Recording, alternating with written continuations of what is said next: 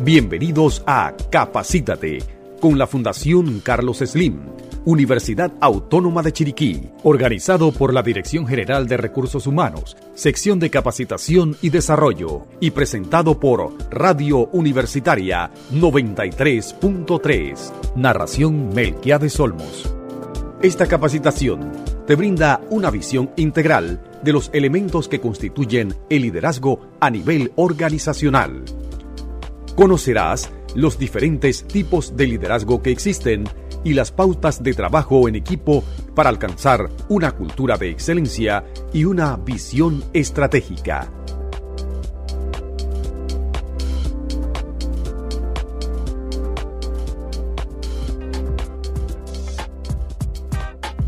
Sean ustedes bienvenidos a esta capacitación, donde estaremos abordando el tema sobre el liderazgo aconsejamos que tenga a mano donde realizar sus anotaciones. Es de suma importancia para que posteriormente pueda realizar algunas actividades asignadas. Iniciamos.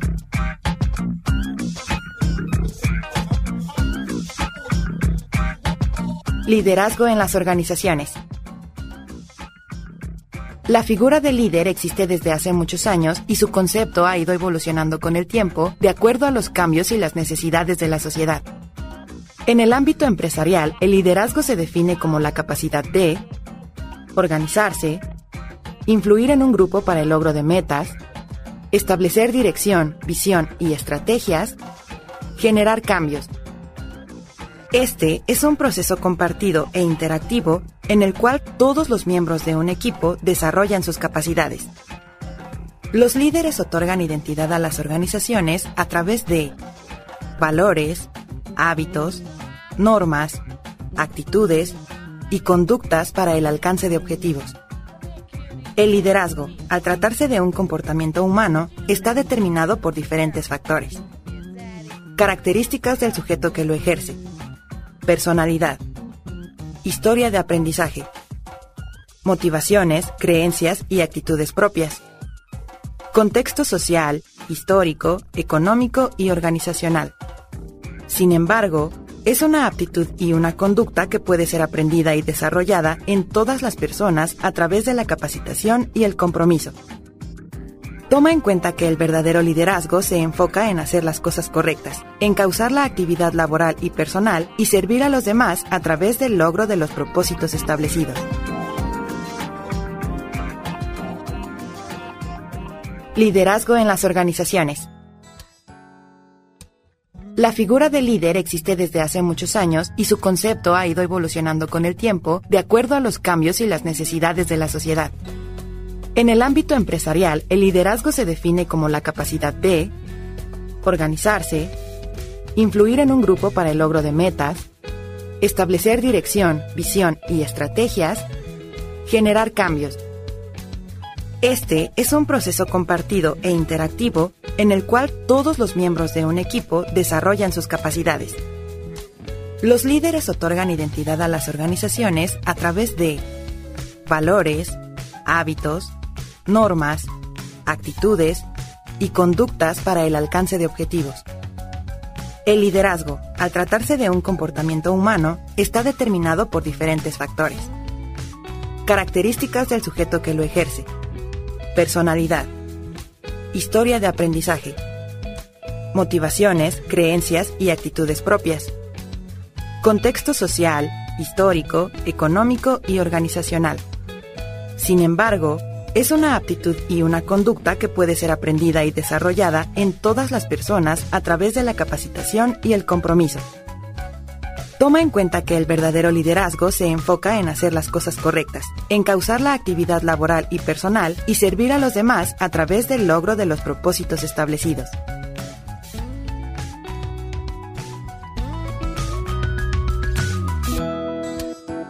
¿Qué tal? ¿Cómo están? Deseamos felicitarte por tomar una importante determinación, seguir adelante con esta capacitación. Recuerden, el mejor momento para plantar un árbol fue hace 20 años, el segundo mejor momento es ahora. Continuamos.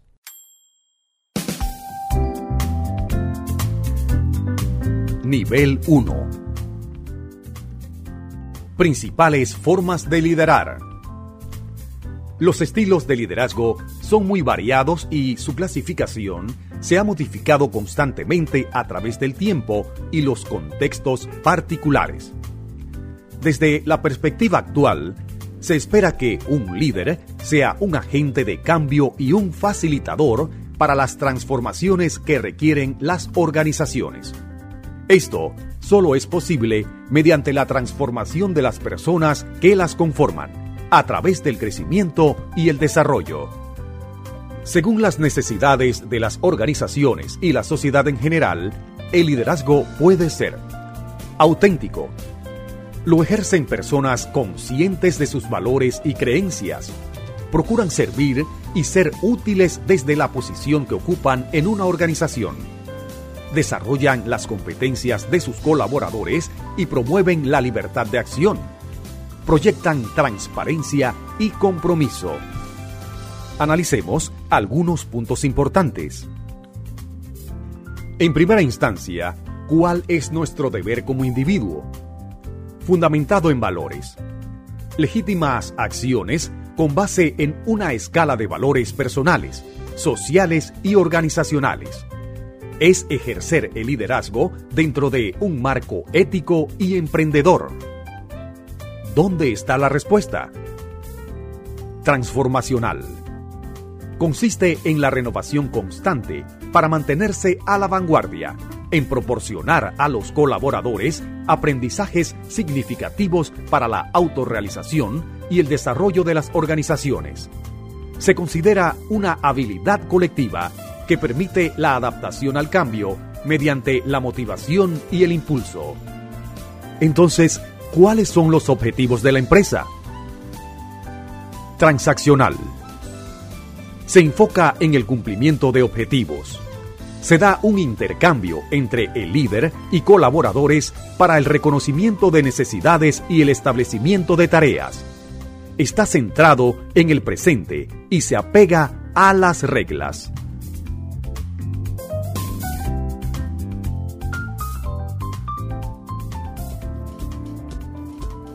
Muy bien, ahora que hemos conocido aspectos fundamentales del liderazgo, pensemos un momento.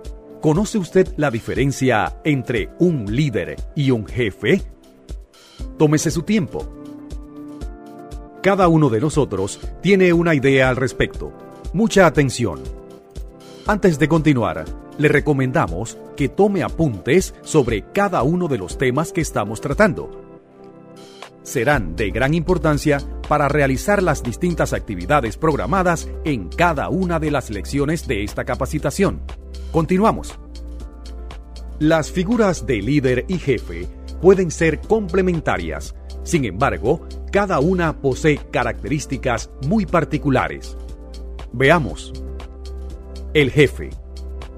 En cualquier organización, ser jefe es básicamente un tema jerárquico donde pasas a un nivel en el que te vuelves responsable de un equipo.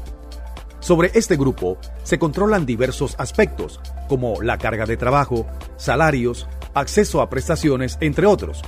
Es algo muy funcional. La elección de un jefe se basa en programas limitados. Las personas demuestran habilidades para entregar resultados, generar constancia y al mismo tiempo acumular experiencia en la organización vamos a conocer algunas características que distinguen a un jefe. Se considera un gestor de problemas. Hace del trabajo una carga. Está al servicio de la organización. Se encarga de ordenar, exigir y presionar. Mantiene autoridad jerárquica y depende del poder formal. Planifica, organiza y decide sus preocupaciones aumentan cuando alguien de su equipo sobresale en sus actividades. Busca el reconocimiento propio.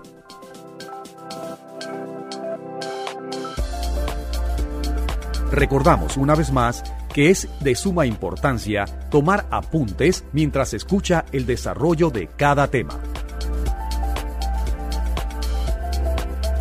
Para continuar con la lección, vamos a conocer un poco más de lo que es un líder. Ser líder conlleva otros aspectos importantes. No solo se trata del conocimiento y habilidades, sino de la relación que crea con los que tiene a su alrededor. En palabras de Hans Finzel, escritor de temas de liderazgo, un líder lleva a las personas a donde nunca habrían ido solas.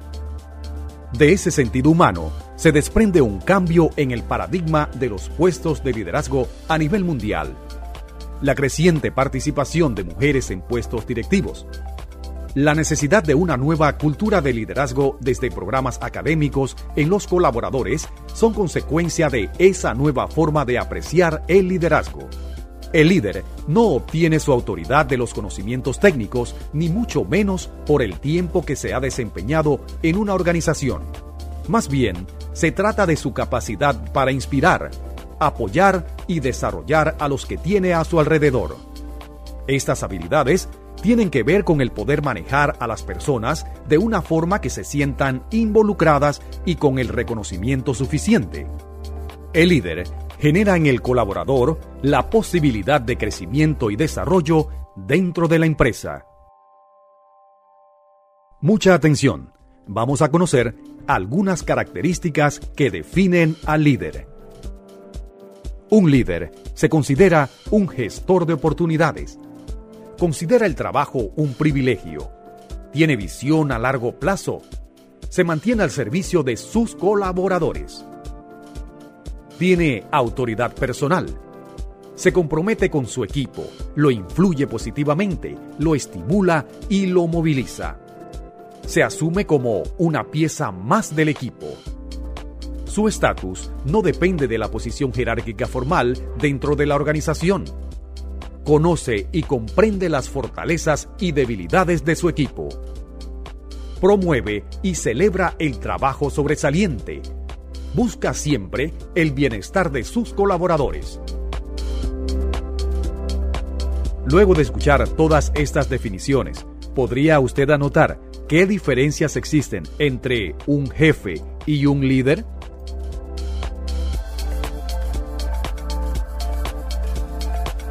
Estimados oyentes, está usted en sintonía de Capacítate con la Fundación Carlos Slim, Universidad Autónoma de Chiriquí programa organizado por la Dirección de Recursos Humanos, presentado por Radio Universitaria 93.3.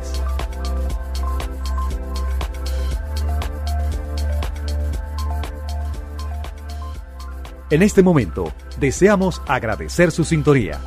Vamos muy bien. Por cierto, ¿sabía usted que hay tres tipos de personas en el mundo?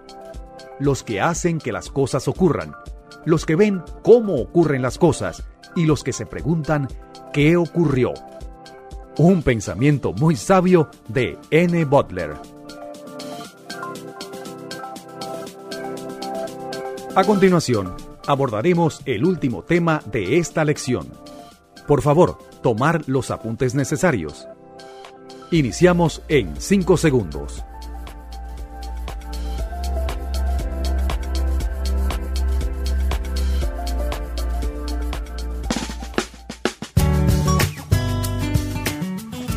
Cultura de excelencia.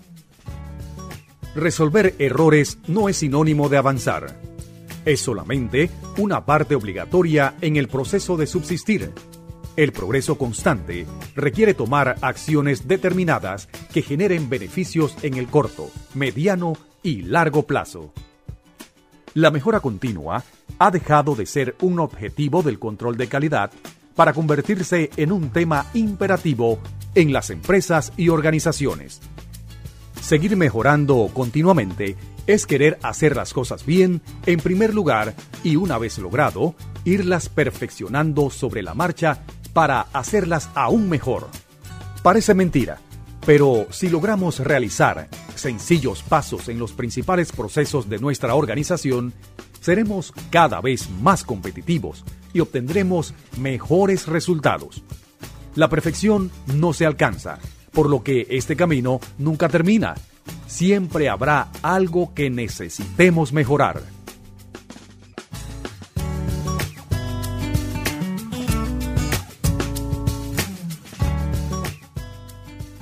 Como podemos observar, Esto es un proceso que involucra a todo el equipo. El hecho de que algunas personas en la empresa entiendan la mejora continua de forma individual no implica que esto se convierta en una parte de la cultura. Para ello, se requiere que cada uno asimile, visualice como parte de su actividad diaria y relacione con la organización como un todo.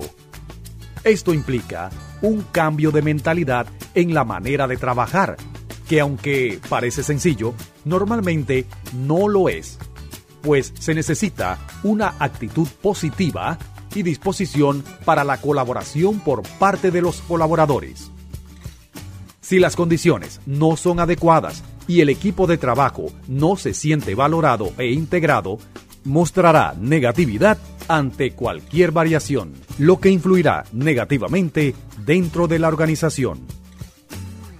Esto quiere decir, estimados oyentes, que para que la mejora continua forme parte de la cultura, depende más de incluir y comprender a las personas que de las mismas herramientas que se utilizan.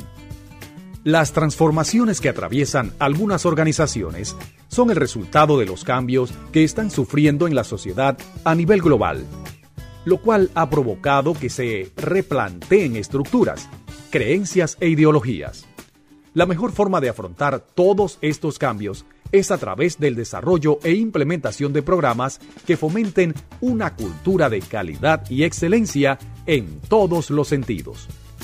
Los valores se establecen de acuerdo a cada organización, pero de manera general, la mayoría de las empresas buscan trabajadores con lealtad, honestidad y honradez. Para generar una cultura de excelencia, es necesario que los colaboradores definan y pongan en práctica estándares de calidad en diferentes áreas. ¿Cuáles son? Profesional, laboral, intelectual, familiar, afectiva y personal.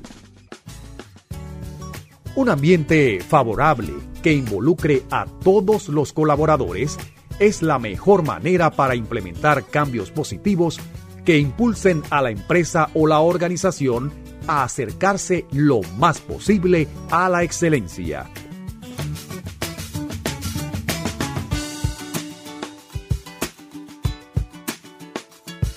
Definitivamente que cualquiera que para de aprender se hace viejo, tanto si tiene 20 como 80 años. Cualquiera que sigue aprendiendo permanece joven. Esta es la grandeza de la vida. Un pensamiento de Henry Ford.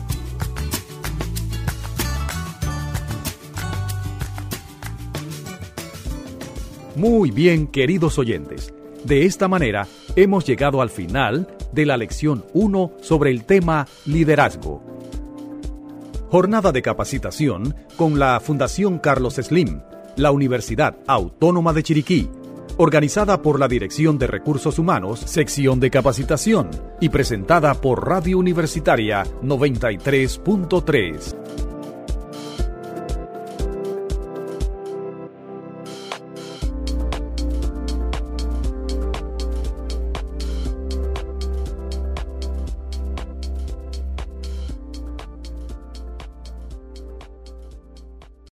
Lección número 2.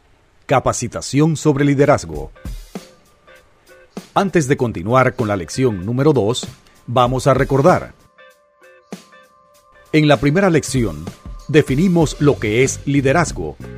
Identificamos las características y diferencias entre un jefe y un líder. De igual forma, valoramos qué es una cultura de excelencia y su importancia en las diferentes organizaciones. Recordamos una vez más, es de suma importancia que cada administrativo tome apuntes sobre los diferentes temas que vamos a tratar en la siguiente lección. De esta manera, podrá realizar algunas actividades programadas. Bienvenidos.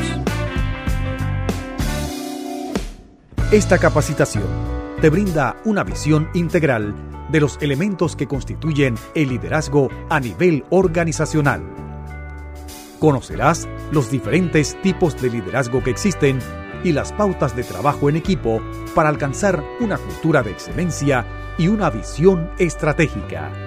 Bienvenidos al curso sobre liderazgo. Muchos éxitos.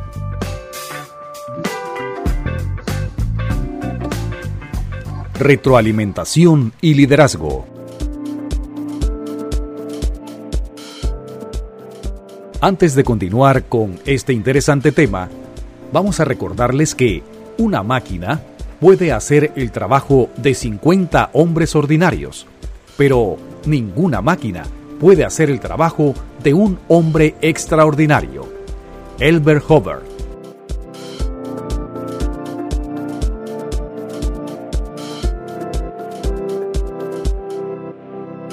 La importancia de la retroalimentación cuando estás en una posición de liderazgo. Los líderes necesitan una vía de comunicación entre ellos y sus empleados. Comunicarse abiertamente y con frecuencia es necesario para que los equipos y grupos de trabajo funcionen correctamente. La retroalimentación también es importante para que los líderes tengan éxito en sus funciones. Sin conocimiento, los líderes empresariales y de cualquier organización no pueden tomar una decisión acertada. Las decisiones sin información conducen a una mayor tasa de fracaso, lo cual puede tener efectos perjudiciales en una organización. Credibilidad. La retroalimentación de los empleados que fomenta el diálogo abierto y la comunicación, aumenta la credibilidad de un líder. Los supervisores y gerentes, en particular los que están recién contratados o promovidos, se benefician de la retroalimentación de los empleados para establecer sus roles de liderazgo y afirmar su credibilidad. Con la retroalimentación frecuente y significativa brindada por los empleados, los supervisores y gestores aprenden más sobre las obligaciones de trabajo y responsabilidades de los empleados, así como los desafíos que estos enfrentan en sus puestos de trabajo. Por ejemplo, un empleado que está preocupado de que su enfoque de ventas no es tan eficaz como lo podría ser si informara otras preocupaciones a su gerente. El gerente entonces podrá proporcionar orientación en el desarrollo de un enfoque de ventas eficaz y consultivo. De esta manera, el líder mejora su credibilidad prestando su experticia.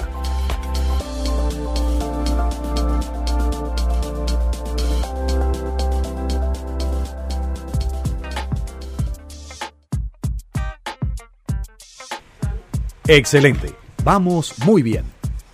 Ampliemos algunos conceptos. Retroalimentación es la respuesta a un mensaje determinado que sirve para verificar y determinar si se alcanzaron los objetivos. Como líder, es importante que desarrolles mucha sensibilidad para ofrecer y recibir retroalimentación. ¿Cómo lograrlo? Mantente abierto a las críticas constructivas y observaciones Evita ponerte a la defensiva. Busca el momento oportuno para realizarla o recibirla. Habla con claridad y precisión. Considera el lenguaje no verbal. Haz preguntas cuando recibas y ofrezcas retroalimentación para entender los mensajes del emisor y asegurar que te has explicado correctamente. Mantén una buena actitud. Escucha para reflexionar y no para responder. No realices juicios sobre el carácter de la persona, sino sobre su comportamiento o sus acciones observadas. Concéntrate en el futuro y no en el pasado. Reconoce actitudes y comportamientos que influyen positivamente en el equipo y el trabajo. Finalmente, promueve un ambiente de respeto y confianza. Muy bien, apreciados participantes de esta capacitación. Vamos a hacer una pausa y continuamos con más sobre el tema.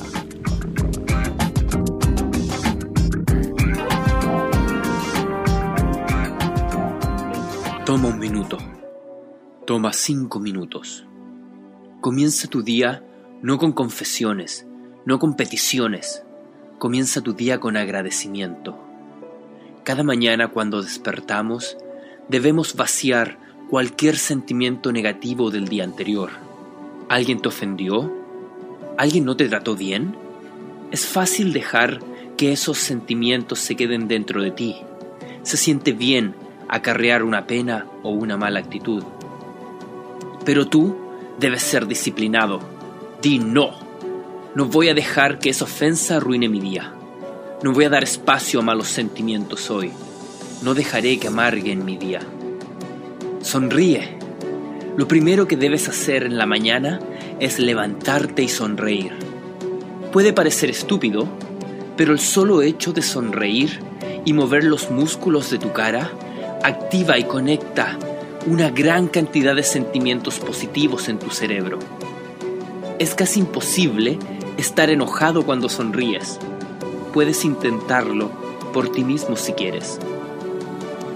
Mayor tiempo pases en un estado de ánimo positivo, más te entrenas a mantener un estado de ánimo positivo. Más tiempo pases en un estado de ánimo negativo, más te entrenas a estar enojado y triste. Siempre vamos en una dirección o la otra, de forma consciente o inconsciente. Así que, ¿por qué no ganar el hábito de mantenernos positivos y felices? Visualiza una gran vida. Juega a imaginar tu vida. Piensa dónde quieres ir y no solo dónde las condiciones te llevarán hoy. Visualiza tus sueños y vive la vida que deseas vivir. Establece tus intenciones cuando te levantes en la mañana y siéntete agradecido por lo que ya tienes en la vida. Decide en quién te quieres convertir, qué tipo de persona quieres ser. No importa de dónde vienes, dónde vives, cuál es tu DNA, lo importante es quién decidas ser en esta vida. Y yo no tengo ninguna duda de que tú puedes convertirte en lo que quieres ser. Sé que eres especial y que puedes lograr cosas que parecen imposibles para la mayoría de las personas, pero es una elección, una elección que está basada en tus acciones y lo que haces. Es tu decisión hacer lo imposible. Es tu decisión sufrir, caer, fallar y aprender de ello y volver a levantarte y hacer tu camino hasta la cima.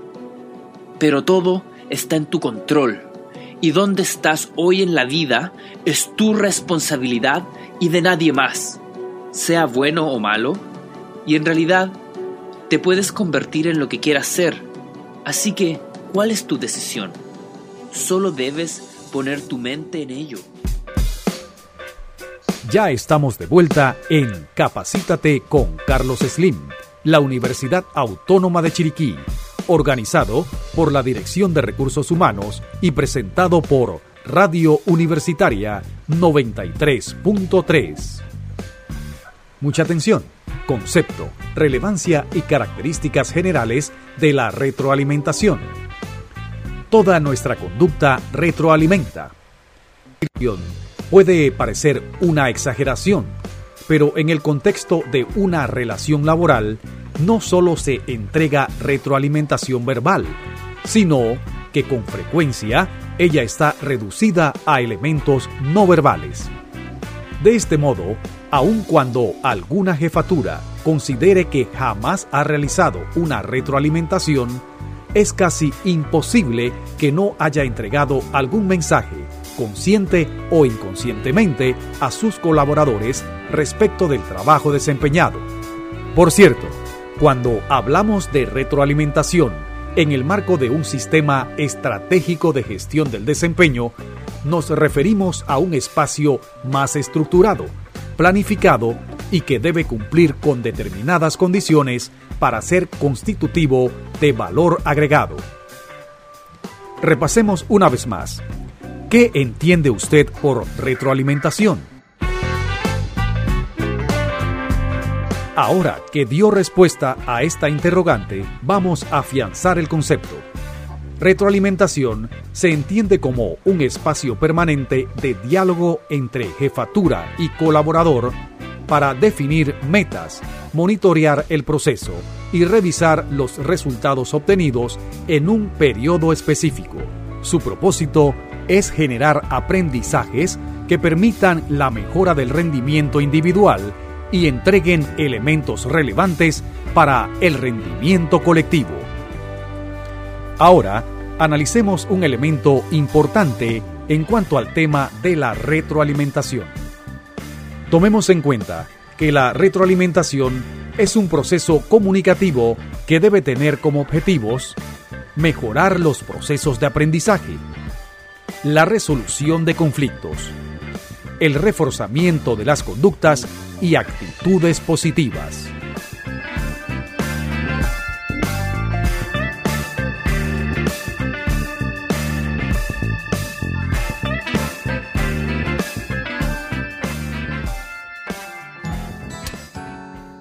Ahora abordaremos otro importante tema en esta lección. La importancia de la cooperación. El cumplimiento es un elemento fundamental en cualquier organización. Sin embargo, para ejercer liderazgo, se requiere mucho más que llevar a cabo las responsabilidades asignadas y los compromisos establecidos.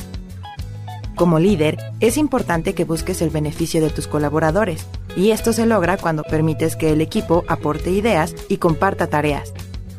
Haz lo siguiente. Genera un ambiente de confianza. Interactúa constantemente con todos los integrantes del grupo de trabajo. Promueve la solidaridad entre compañeros. Fortalece las habilidades de negociación. Abre espacios para el diálogo. Comprende la organización como un espacio de cambio e innovación fortalece la visión colectiva. Implementa la toma de decisiones compartida. La capacidad de los integrantes de una organización para colaborar puede ser una ventaja competitiva, ya que el conocimiento se comparte, se innova y se aplica. Además, cada integrante se percibe a sí mismo como una persona valiosa en su organización.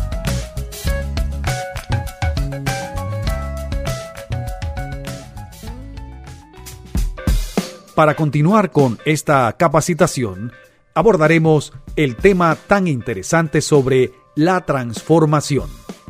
Recordamos que es importante siempre tomar apuntes sobre los distintos temas que estamos desarrollando. Continuamos. Bien, queridos oyentes, quisiéramos preguntar, ¿sabe usted lo que es un líder transformacional? ¿Ha escuchado usted alguna definición al respecto? Piénselo un momento.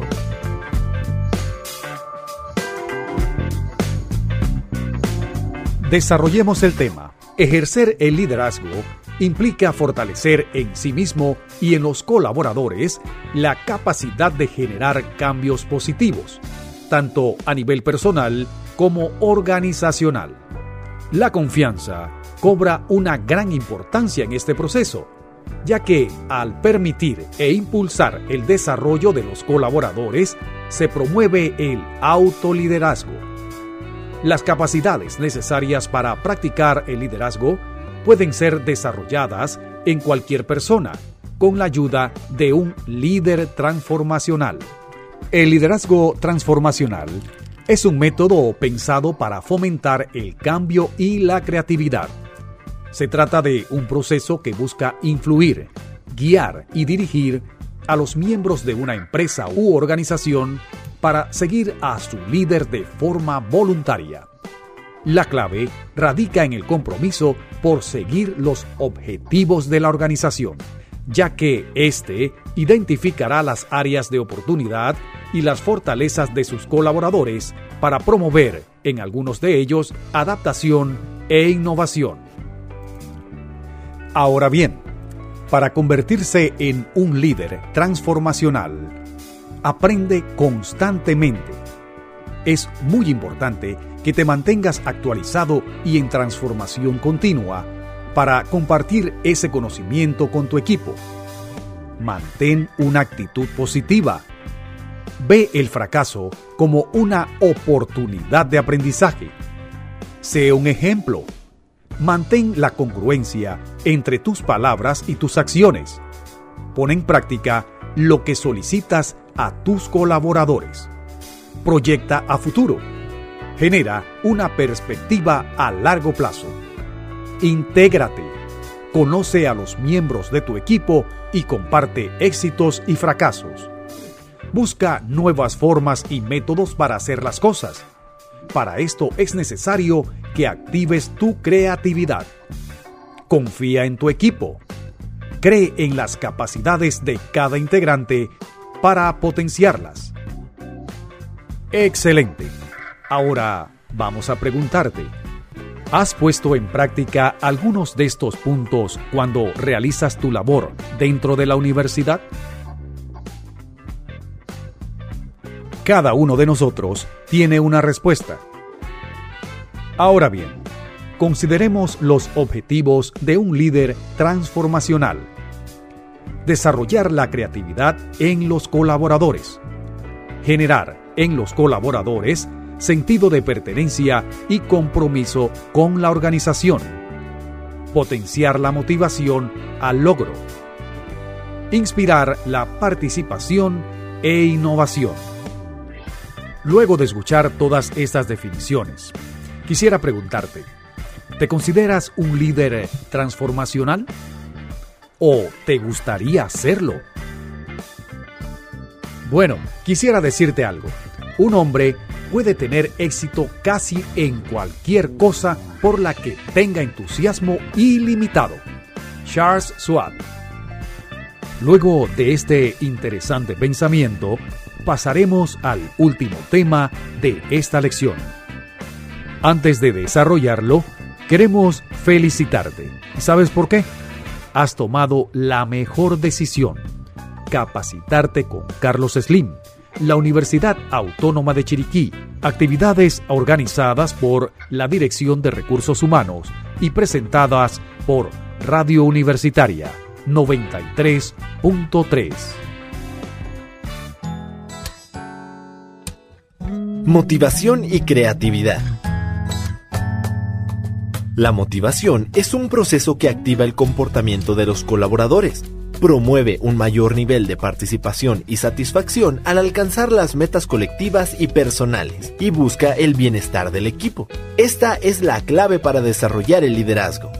Motivar a los colaboradores requiere de un proceso creativo y empático. Para implementarlo, haz lo siguiente promueve las relaciones interpersonales de calidad a través del respeto y la confianza.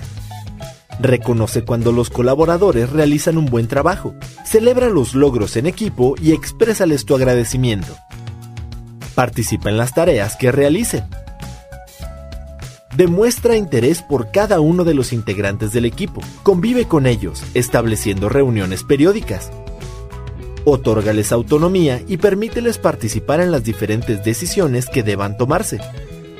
Valora y aprecia los conocimientos y habilidades de cada integrante. Dales la oportunidad de expresar sus ideas y considéralas. Así promoverás la creatividad y el trabajo en equipo. Ofrece capacitación constante. Establece objetivos claros y metas definidas. Promueve espacios de trabajo cómodos y acogedores. Implementa programas de desarrollo de colaboradores, compensaciones y beneficios. Vincula a los colaboradores con la sociedad, por ejemplo, a través de un programa de reforestación, voluntariados, entre otros. El objetivo de motivar a un equipo de trabajo es lograr que éste se sienta cómodo y apreciado, lo cual se reflejará en el alcance de metas organizacionales y personales.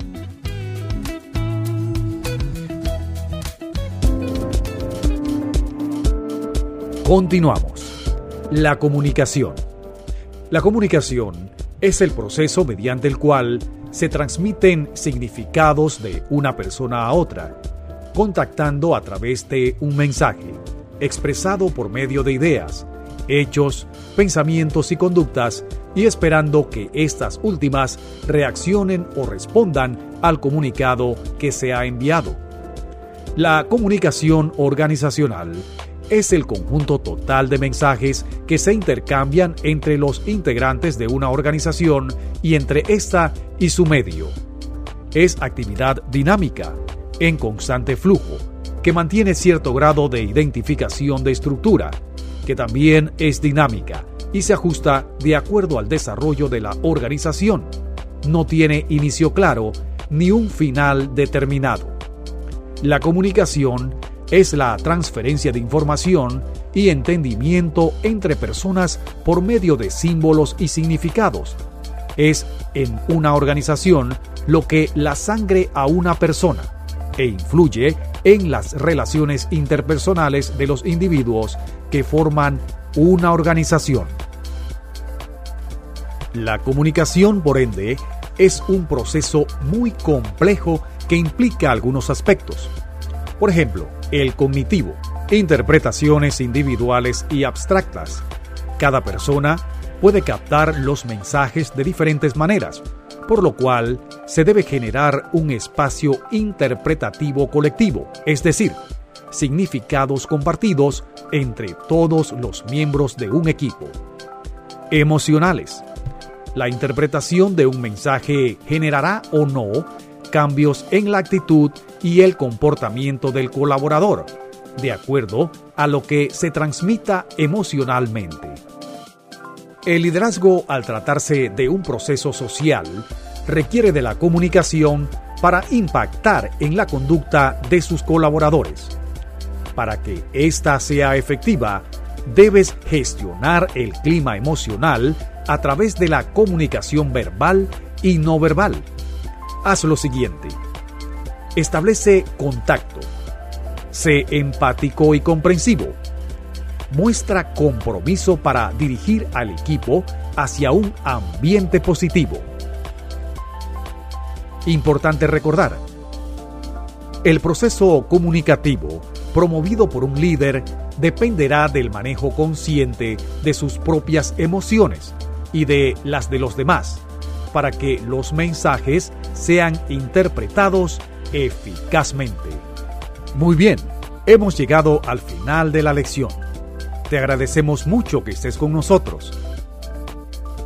En este punto, quisiéramos que anotaras cinco aspectos que te han llamado poderosamente la atención en cuanto a los temas desarrollados.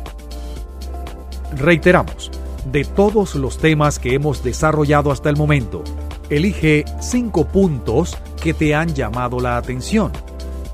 Anótalos y posteriormente te estaremos dando la indicación para que lo puedas compartir con nosotros.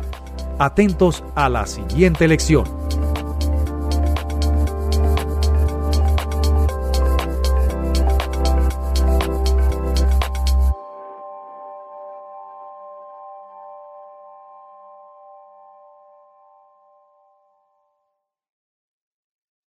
Lección número 3. Respetados administrativos de la UNACHI, damos inicio a una nueva lección. Estaremos abordando interesantes temas dentro de nuestra capacitación. Recuerden, nadie es dueño del conocimiento, por lo tanto, todos tenemos la oportunidad de aprender y compartir. Bien, recordemos un poco sobre la lección número 2 Identificamos aspectos relacionados con la retroalimentación y su importancia dentro de las organizaciones. Evaluamos la importancia de la cooperación para el logro de objetivos de forma colectiva. Analizamos características relevantes que facilitan la formación de un líder transformacional. Valoramos lo que representa la motivación y la creatividad para un liderazgo efectivo. Finalmente, identificamos los aspectos a tomar en cuenta en un proceso de comunicación. Antes de continuar con el primer tema de esta lección, hagamos un pequeño ejercicio mental. Mencione cinco términos que le llamaron la atención sobre los temas que acabamos de repasar. Tómese su tiempo.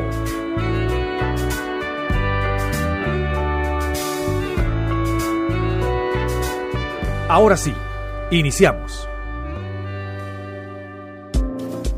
Liderazgo compartido. El término liderazgo compartido surge en los años 90, cuando comenzó a extenderse la necesidad real de tumbar las organizaciones verticales, aplanándolas y convirtiéndolas en horizontales. ¿Qué significaba esto? Que la jerarquía quedaría más repartida y que la responsabilidad y autonomía cimentaría la base de un funcionamiento menos jerárquico. Esta necesidad marcaría los pasos del inicio del liderazgo compartido de alto nivel. Definimos el liderazgo compartido como un modelo en el que el poder no emana de una única persona líder o varias que caen en cascada, sino que surge de cada punto y de todos los miembros de la organización, en horizontal de la compañía. Rasgos esenciales de este modelo de liderazgo son el delegar y empoderar a los trabajadores con el fin de apostar por la diversidad de ideas y opiniones, además de fomentar su desarrollo personal dentro de la empresa y hacerles partícipes en la toma de decisiones como clave para impulsar su motivación.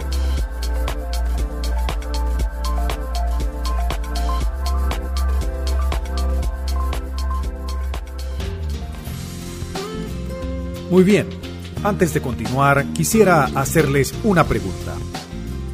¿Se están ustedes esforzando de verdad? ¿Consideran que lo hacen todos los días? ¿Lo hacen de la mejor forma? ¿O nos estamos quedando atrás? ¿Te estás esforzando de verdad? Repito una vez más, ¿te estás esforzando de verdad? Muchas veces creemos que nos estamos esforzando, muchas veces creemos que lo estamos dando todo estamos dando un 10%, estamos dando un 20%, estamos dando un 25%, estamos dando un 50%, estamos dando un 90%.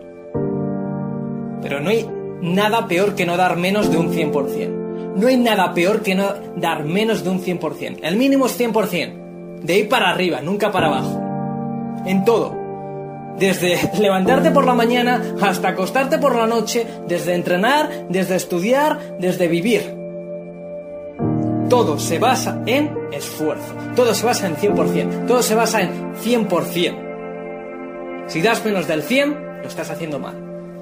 Y dar el 100 significa querer dejarlo. Y dar el 100 significa que no te guste. Y dar el 100 significa que te moleste. Y dar el 100 significa que digas, esto no es para mí. Y dar el 100 significa, ojalá pare. Y dar el 100 significa que lo pases mal. Sí, lo vas a tener que pasar mal.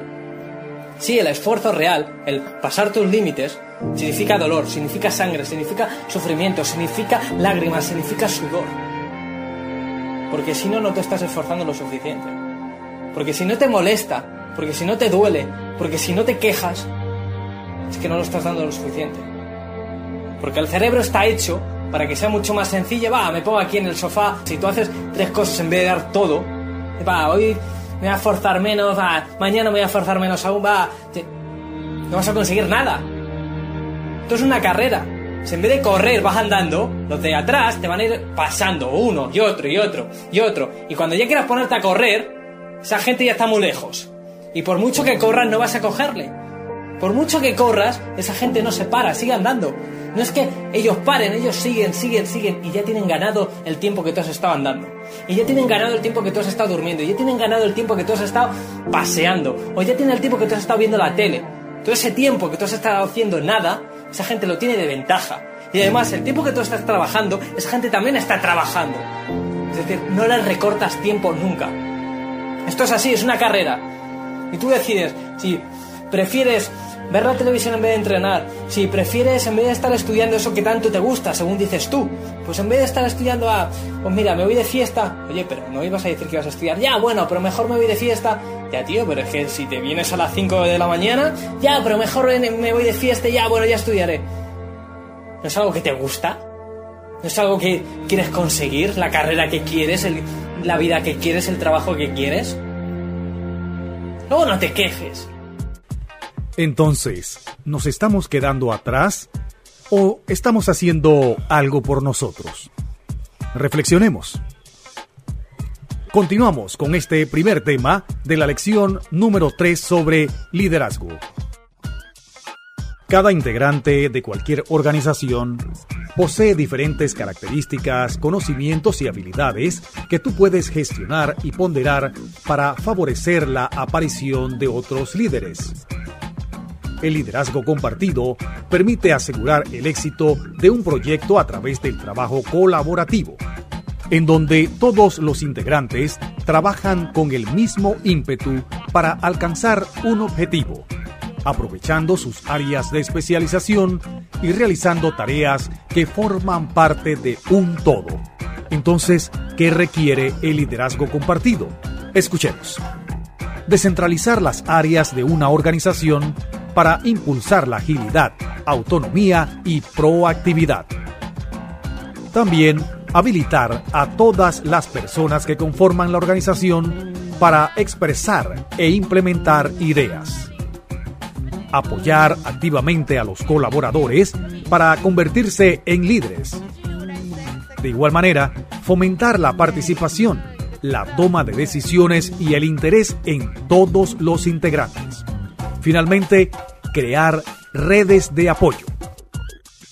El liderazgo compartido no está configurado por la posición de autoridad, sino por las capacidades de influir positivamente en los compañeros colaboradores, reconociendo que cada uno posee habilidades únicas y que sus aportes serán valiosos para todo el equipo.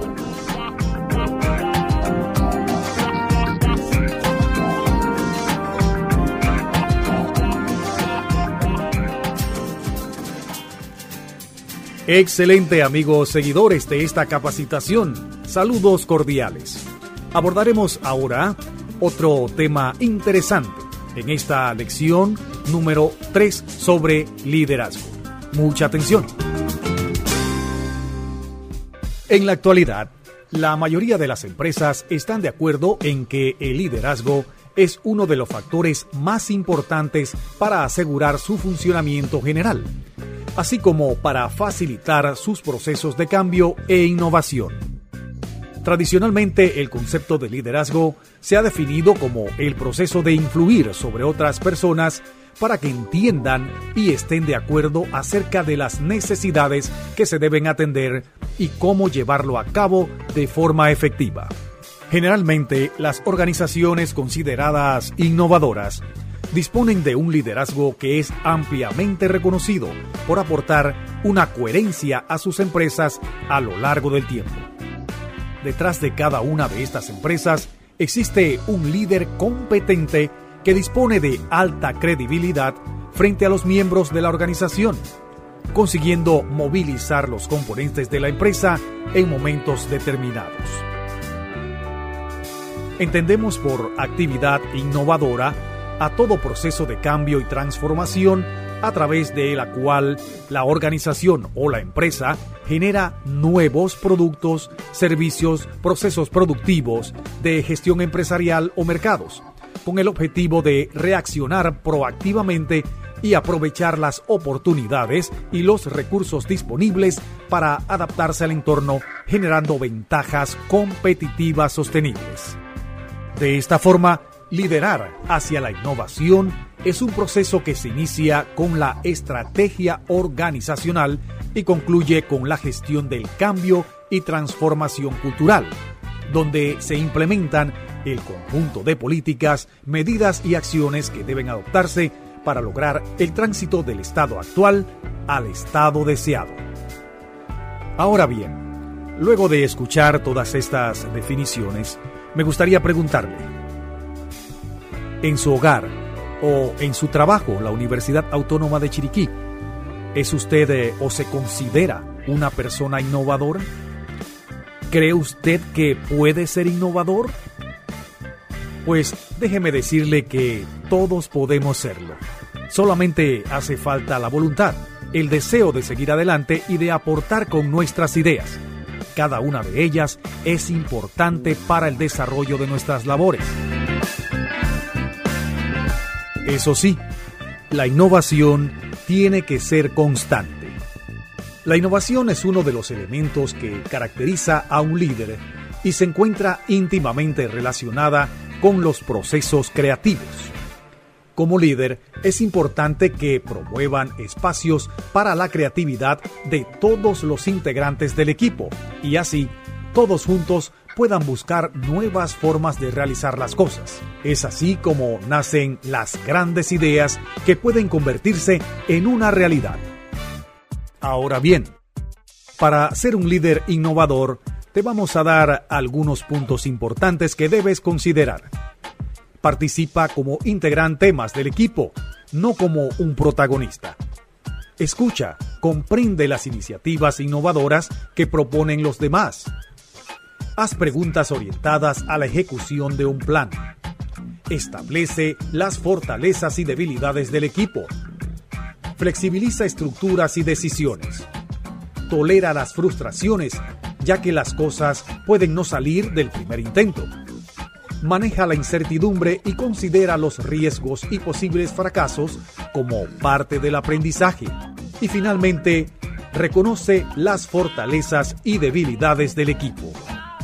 Al implementar ideas innovadoras, debe ser perseverante, tolerante a la ambigüedad y visionario.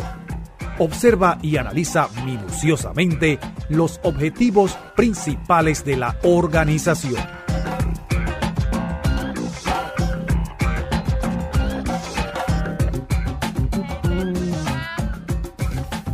Lo único constante, tanto en nuestra sociedad como en las organizaciones, es el cambio. Ejercer liderazgo también significa vencer la propia resistencia a través de una actitud positiva y contagiar a tu equipo de la misma para una transición efectiva.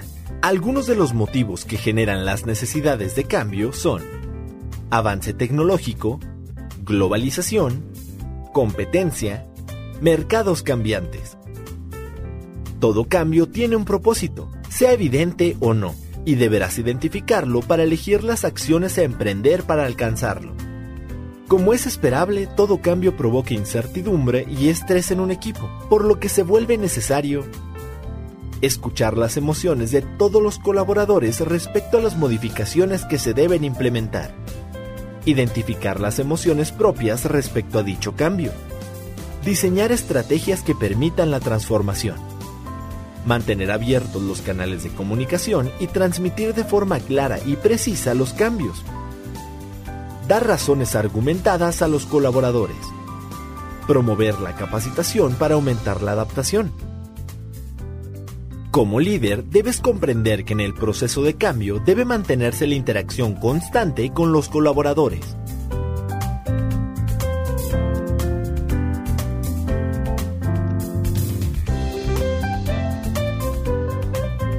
Inteligencia emocional. Existe una relación importante entre la inteligencia emocional y el liderazgo, ya que este último, para ser eficaz, requiere de diferentes habilidades sociales.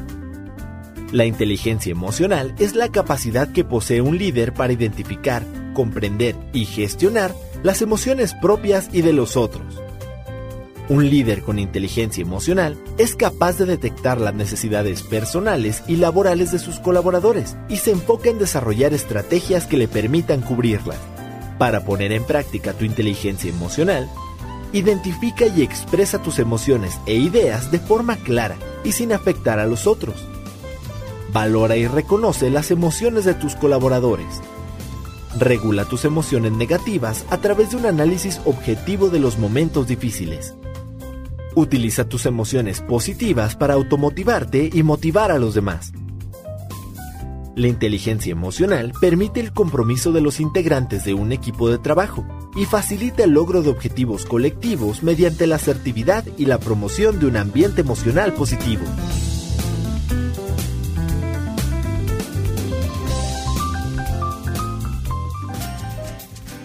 Definitivamente que es muy pero muy importante el capacitarse. Nos da la oportunidad de conocer algunas otras cosas que no conocíamos y por supuesto desempeñarnos mejor en cada labor realizada. Continuamos con otro interesante tema. Vamos a preguntarnos algo.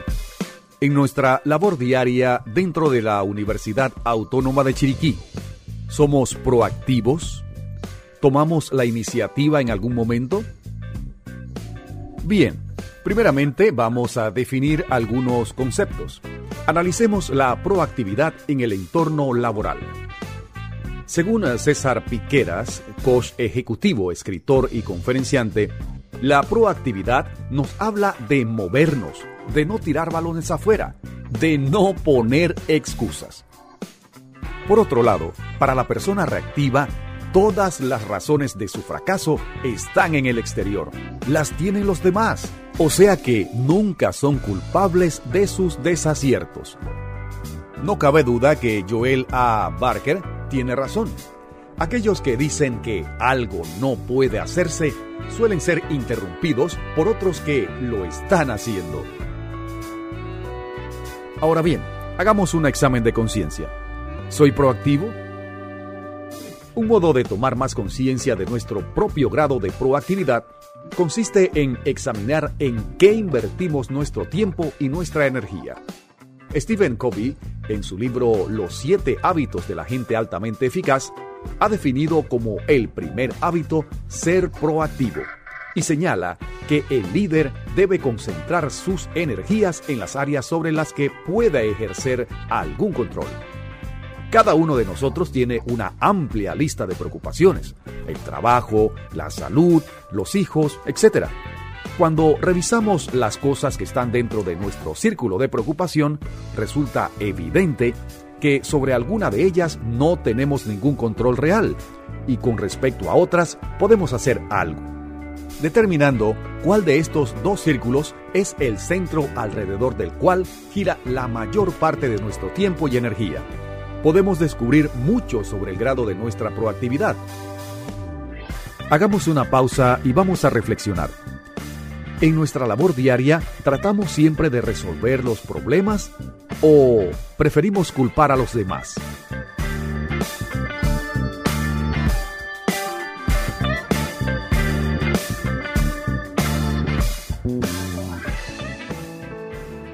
Cierra los ojos.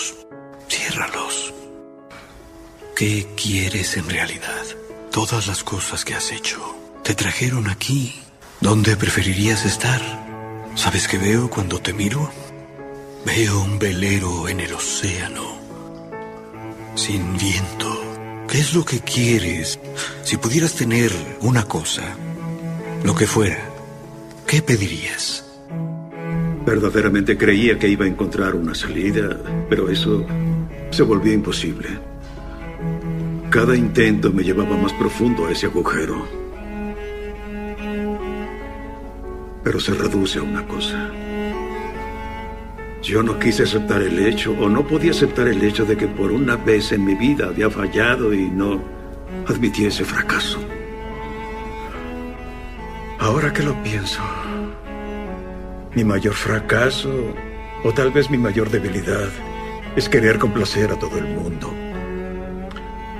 Y eso, eso te puede meter en problemas. Soy responsable por mucho sufrimiento y dolor. Entiendo eso.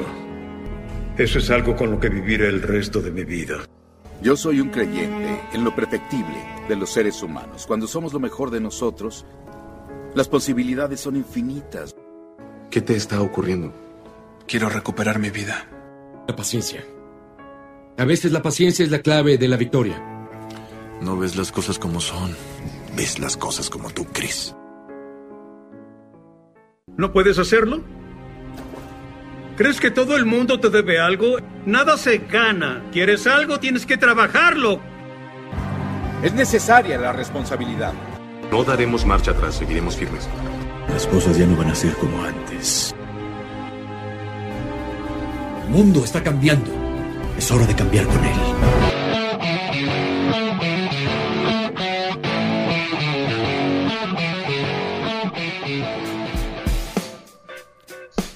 Luego de escuchar esta interesante reflexión, me pregunto, ¿debemos seguir culpando a los demás de nuestro fracaso? ¿O tenemos la obligación de levantarnos y seguir adelante cada día?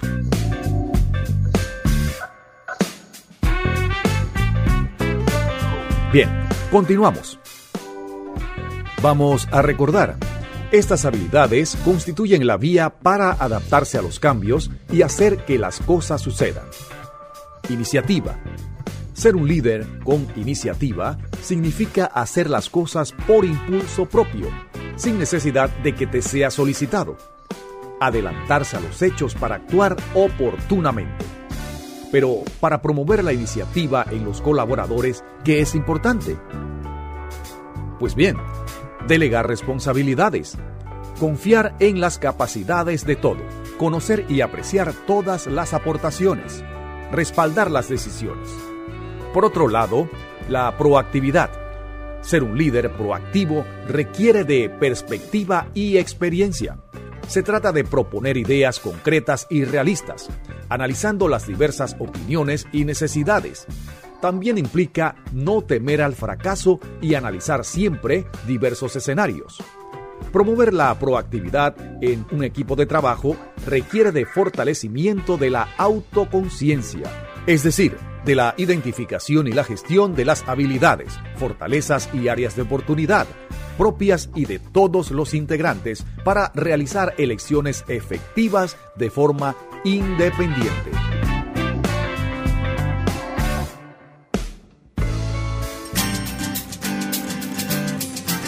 Vamos a continuar con otro tema en esta lección número 3 de la capacitación sobre liderazgo. Todo esto mediante la Fundación Carlos Slim, la Universidad Autónoma de Chiriquí, organizado por la Dirección General de Recursos Humanos y presentado por Radio Universitaria 93.3, emisora de la UNACHI.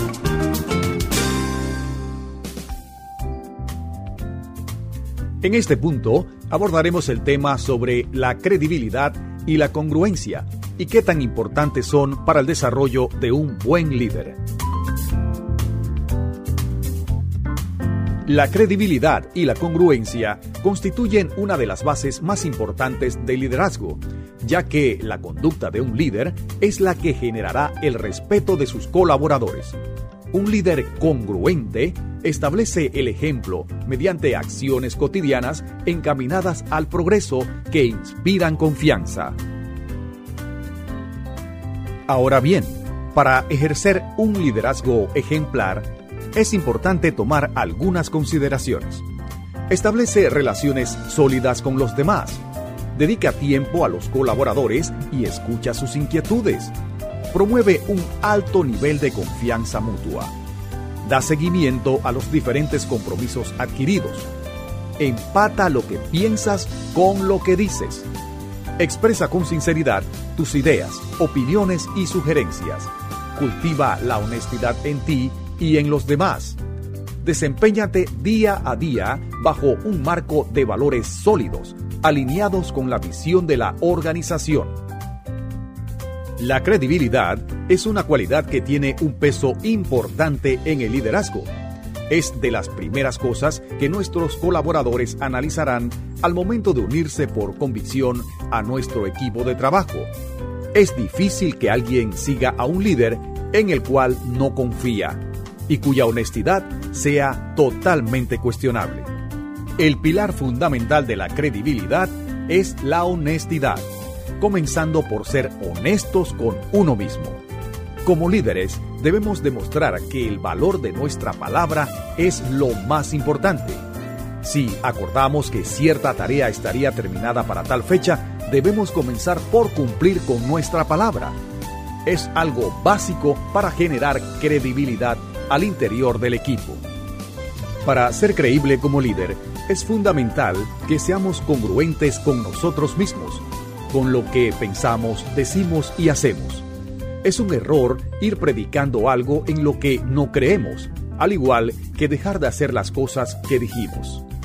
Como recomendación, es bueno trabajar en nosotros mismos, reflexionar sobre las cosas en las que creemos, definir nuestros valores, pues son los que guían nuestra forma de actuar. Una vez logrado esto, será más fácil el comunicarnos con nuestro equipo de forma congruente y ser dignos de ganarnos su credibilidad.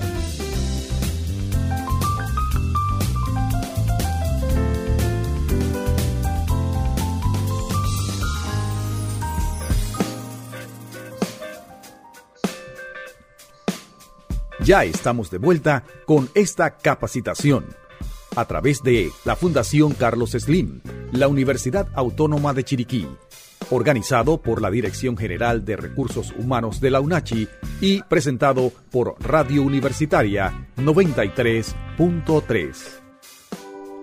Uno de los temas más controversiales dentro de las organizaciones y que afectan su funcionamiento son los conflictos. Por esta razón, es importante analizar el tema manejo de conflictos en las organizaciones. El conflicto es un proceso que se origina cuando una persona entiende que otra ha afectado o está a punto de afectar algunos de sus objetivos e intereses también se puede definir como una lucha expresa entre dos o más partes independientes que perciben que sus objetivos compatibles y sus compensaciones son reducidas. Dentro de las organizaciones y en cualquier ámbito de nuestro diario vivir, el conflicto es algo normal. Se puede considerar como parte de la vida, dada por las costumbres y diferencias culturales de la cual, de la cual provienen los individuos. Muchos están acostumbrados a una resolución de conflictos de una forma hostil y agresiva, mientras que otros los manejan de manera más práctica y pacífica, evidenciando que cada persona tiene una forma distinta de reaccionar ante una situación similar. Debemos entonces ser conscientes de que los conflictos siempre van a existir, por lo tanto, lo importante es la forma como reaccionamos a ellos. No podemos evitar o controlar que una situación nos cause enojo, pero sí se puede manejar el tiempo que ese enojo permanezca en nosotros. El individuo debe mostrar su capacidad de levantarse del enojo. El conflicto se puede enfrentar de diferentes maneras. Uno de ellos es eludirlo, aunque esta alternativa resulta inoperante. Un punto clave es tratar la resolución del conflicto luego de que pasa el enojo. No se puede tratar el conflicto de una manera autoritaria, pretendiendo tener siempre la razón. Ahora bien, ¿cómo gestionamos el conflicto? Veamos. Gestionar significa trabajar con y a través de las personas, los equipos y los recursos para conseguir objetivos específicos. Un conflicto se refiere a una situación, como lo hemos dicho, en la que se contraponen los intereses de dos personas. Cuando un conflicto se hace presente en un equipo de trabajo, es necesario integrar diferentes elementos que permitan su solución. Por ejemplo, relaciones interpersonales, comunicación óptima, trabajo con las emociones que participan en la aparición del conflicto o bien que surgen como consecuencia del mismo. Para gestionar un conflicto desde el liderazgo es importante tomar algunas consideraciones. Definir el conflicto recopilando toda la información que sea útil para conocerlo a profundidad. Realizar un análisis del conflicto de manera colaborativa. Fomentar el respeto mutuo entre todos los colaboradores. Promover el sentido de solidaridad por encima del de competencia implementar la colaboración asertiva y colaborativa, realizar ajustes en los compromisos, promover la negociación mediante la interacción de las partes para encontrar una posición nueva, identificar las posibles soluciones con sus ventajas y desventajas, finalmente, tomar decisiones de manera consensuada. Como podemos interpretar, Aprender a manejar conflictos es la parte más importante de la madurez de las organizaciones.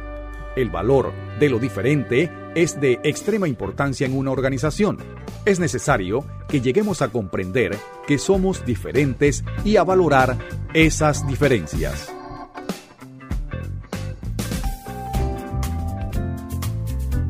Escucha atentamente los siguientes ejemplos e identifica las diferencias en las reacciones. Caso 1. Laura se encuentra muy contenta en su trabajo. Sin embargo, acaba de ser notificada de un cambio de área. La noticia la desconcertó mucho porque ahora tendrá más responsabilidades. Manejo inadecuado de emociones. Laura. No puedo soportar el cambio. Es el área más complicada y seguramente no seré capaz. Manejo adecuado de emociones. Los cambios no son fáciles, pero no es la primera vez que me sucede y he logrado superarlo. Caso 2. Juan tenía planeado salir a andar en bicicleta con su perro por la tarde. Sin embargo, acaba de comenzar una tormenta, por lo que no puede salir de casa.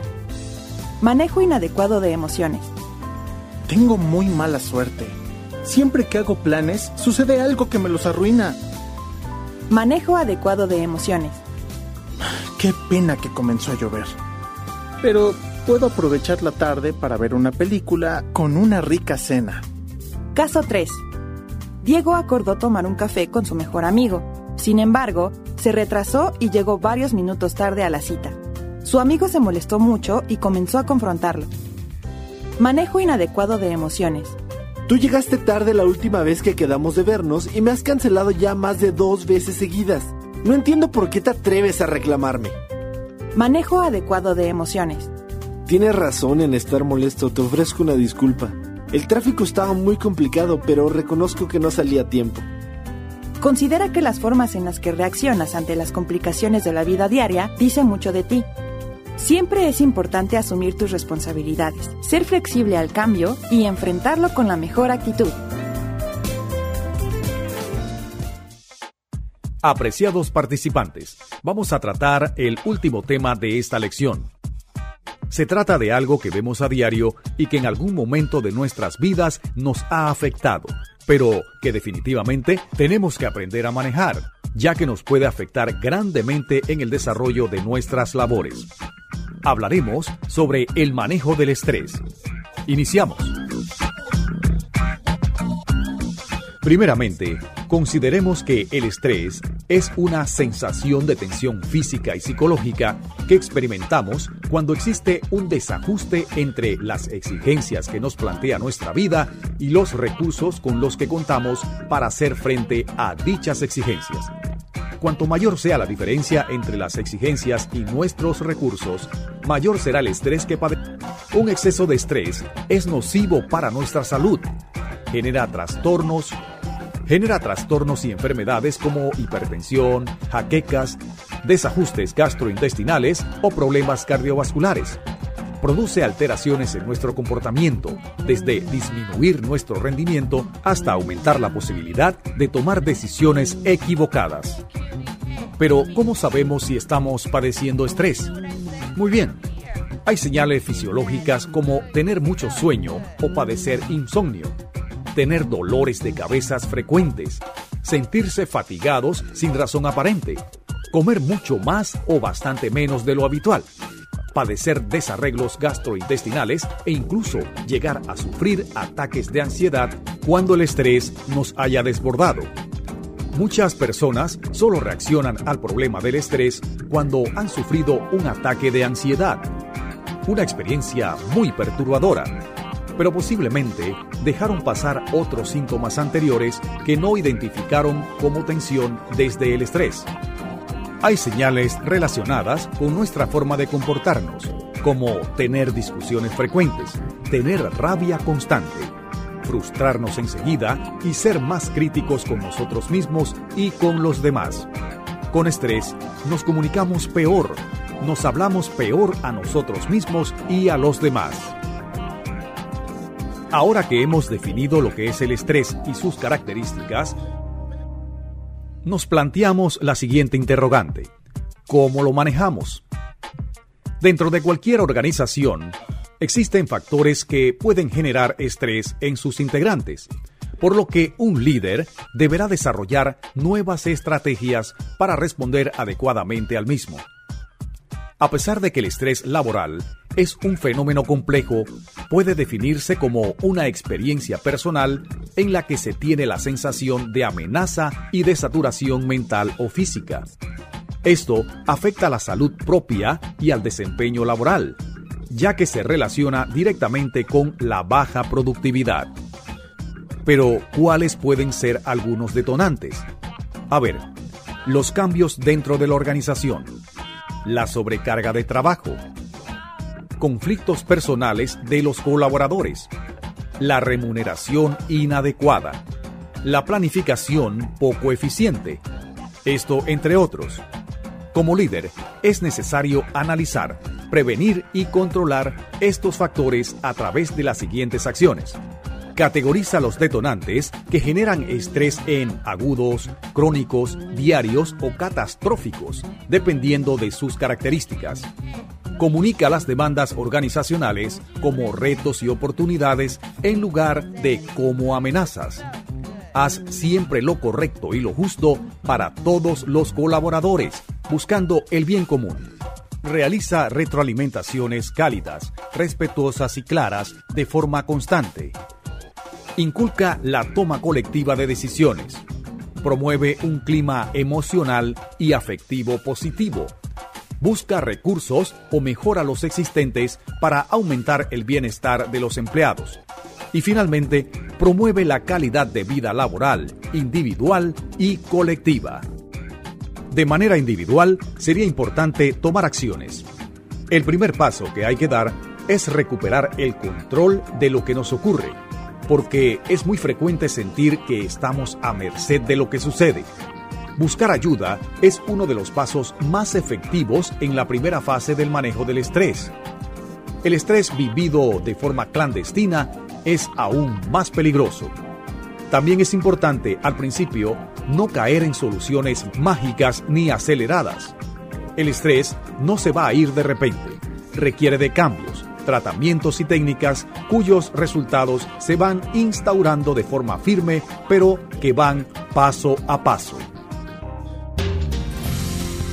De esta manera, hemos llegado al final de la lección número 3 sobre liderazgo.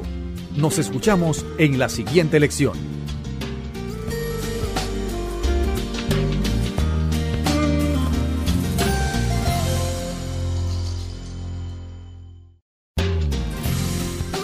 Bienvenidos nuevamente, participantes de esta capacitación con Carlos Slim la Universidad Autónoma de Chiriquí, organizado por la Dirección de Recursos Humanos, Sección de Capacitación y Desarrollo, y presentado por Radio Universitaria 93.3. Les saluda su amigo Melquiades Olmos.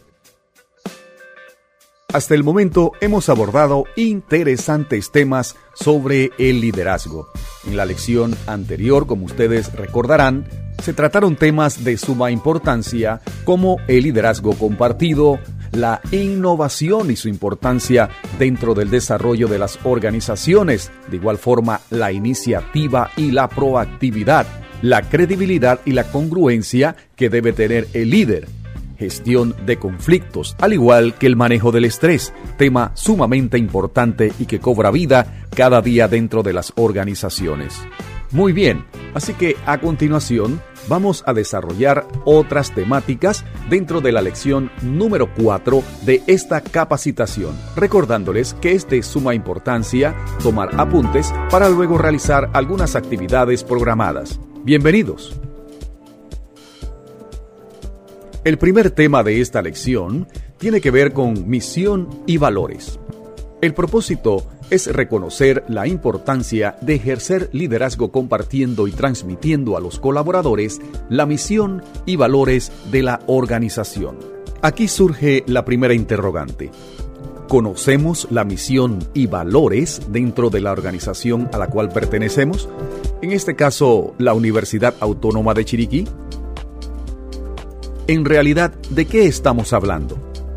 Parte de la planificación estratégica de cualquier organización y la creación de cultura organizacional inicia en la definición de la misión, visión y los valores organizacionales. De ahí que sea un aspecto vital para cualquier organización. ¿Cuál es tu misión en la vida? Pregunta curiosa. ¿Qué nos quiere decir esta pregunta? El concepto misión se relaciona con deber u obligación. Si nos preguntan misión en la vida, pues será entonces nuestro deber u obligación en la vida. De ahí que en la definición. Misión y valores. La misión y los valores de una organización son elementos que se establecen y se declaran como la razón de ser de una empresa, generando así una identidad. Estos elementos orientan las decisiones y las acciones que se realizarán y deben ser compartidas por todos los colaboradores de la misma. El ejercicio de liderazgo debe estar ligado a una misión para lograr el compromiso y la identificación de todos los integrantes. Como líder, debes asumir la misión con vocación de servicio.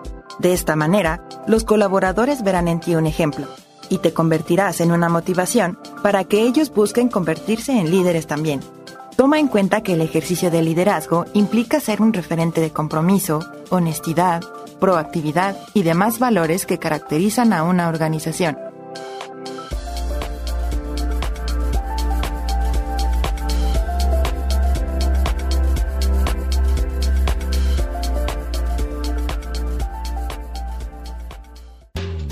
No cabe duda que el liderazgo garantiza el éxito o el fracaso de una organización. A lo largo de esta capacitación hemos abordado todos esos factores que influyen en la formación de verdaderos líderes. Ahora vamos a continuar con otro interesante tema. Inclusión y diversidad. Ejercer el liderazgo inclusivo implica asumir diferentes compromisos, entre ellos hacer sentir valorados a los colaboradores por sus características particulares y exclusivas, y al mismo tiempo generar un sentido de pertenencia, lo cual no es una tarea sencilla. ¿A qué nos referimos con una cultura organizacional diversa e inclusiva? Veamos. Una cultura organizacional diversa e inclusiva se refiere a mantener prácticas de equidad de género, otorgando las mismas condiciones y oportunidades a todos. Promover la inclusión laboral de personas con alguna discapacidad. De igual manera, promover la participación de diferentes generaciones, es decir, de personas de diferentes edades. Por otro lado, eliminar estereotipos y prejuicios sobre las personas con diferentes culturas o religión, entre otros. Capitalizar las diferencias de los colaboradores. No cabe duda que, como líder, es necesario revisar las políticas de reclutamiento para identificar exclusiones y proponer actividades y estrategias que permitan la inclusión, empezando con el desarrollo de la empatía y la conciencia.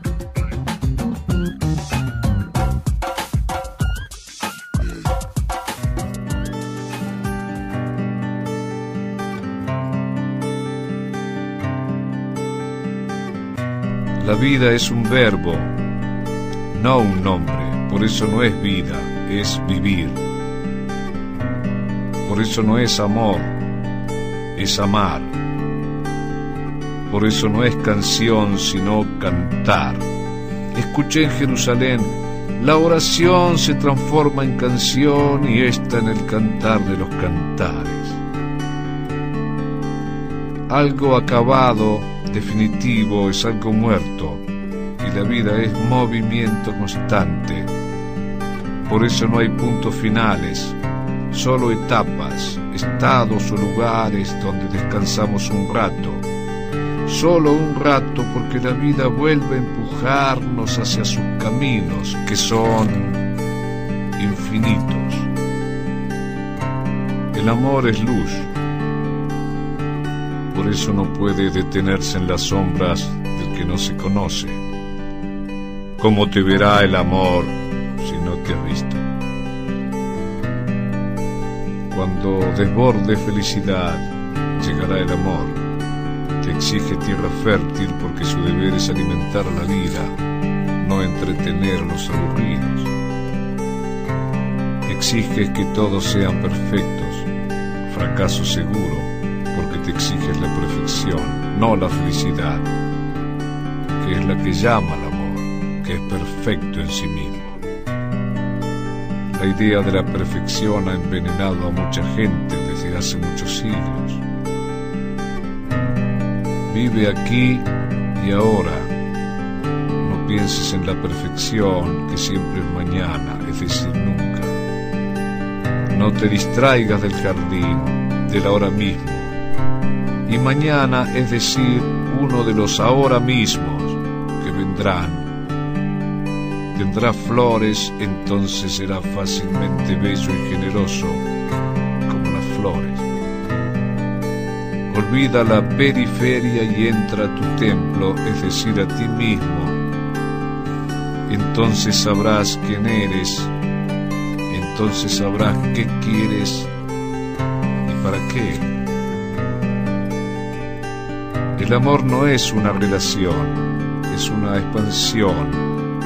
Si vas de tus raíces, que es tu biología, a tu vuelo, que es tu conciencia, Siempre darás amor porque ya hiciste de ti un hombre libre y feliz. Pero ¿qué podrías dar si no te diste nada? Y que no haya flores en tu jardín confirma que todavía no llegaste a la primavera.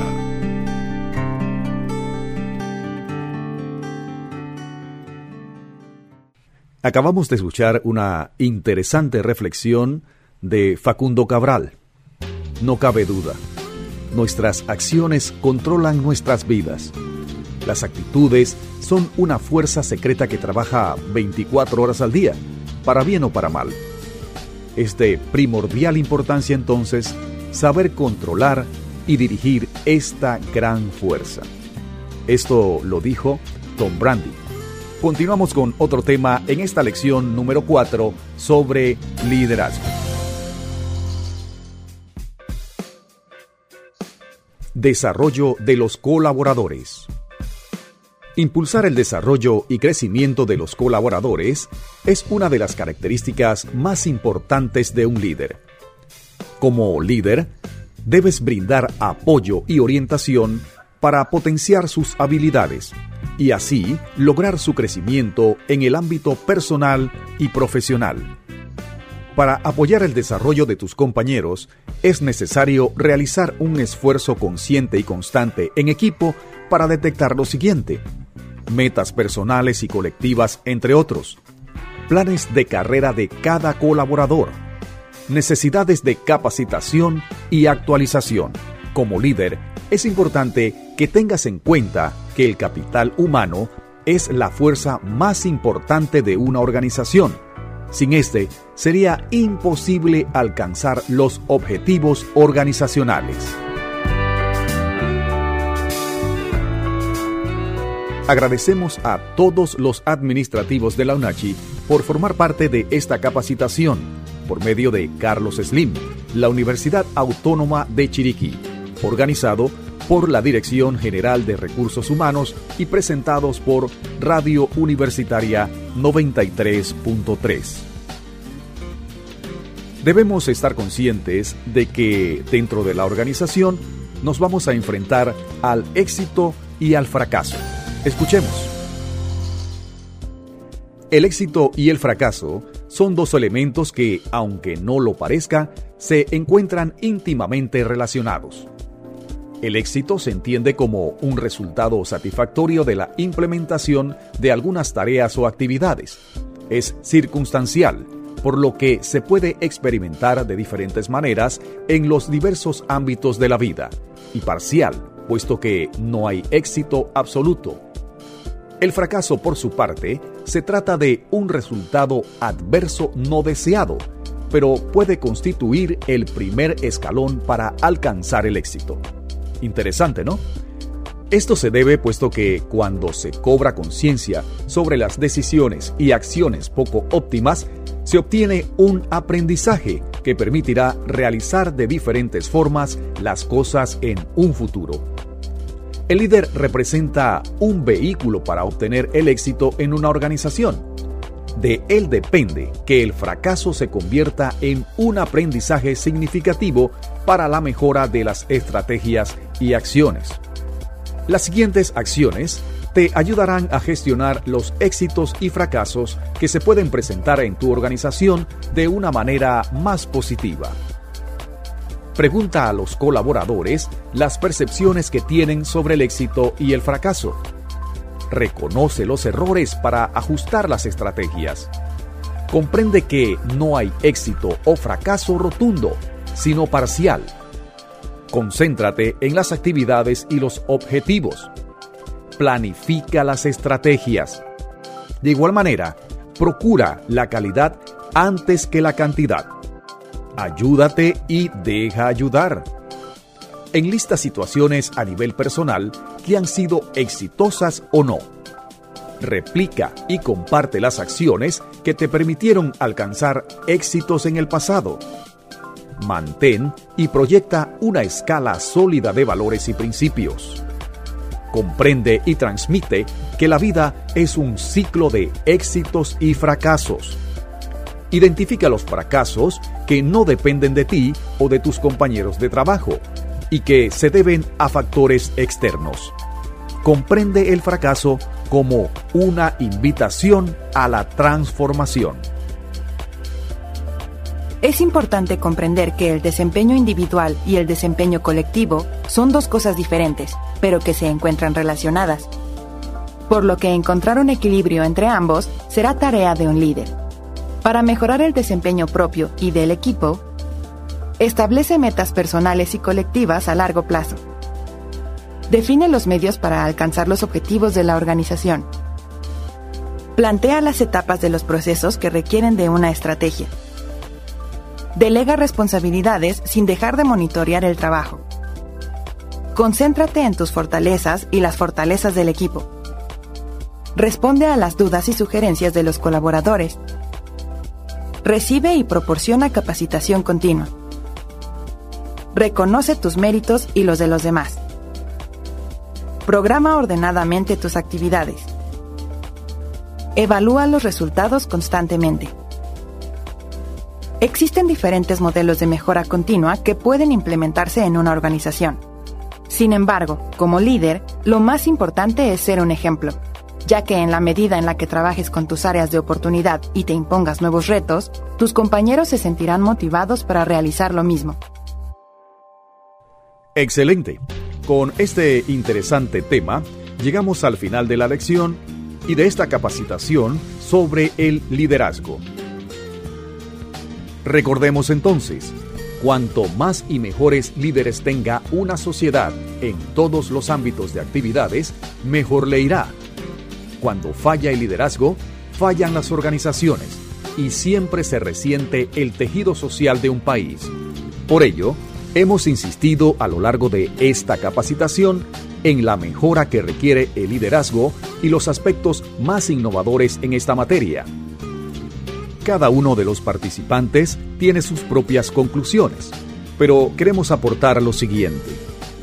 El liderazgo es de suma importancia, ya que es vital para la supervivencia de cualquier organización es importante por referirse a la capacidad de un líder para guiar y dirigir. Una organización puede tener una planeación adecuada, control, etc., y no sobrevivir a la falta de un líder apropiado. Incluso dicha organización puede carecer de planeación y control, pero teniendo un líder puede salir adelante. Gracias por participar. Les recordamos Nunca confundas el conocimiento con la sabiduría. El conocimiento te ayuda a ganarte la vida. Lo otro te ayuda a hacer una vida. Sandra Carey. Hasta pronto.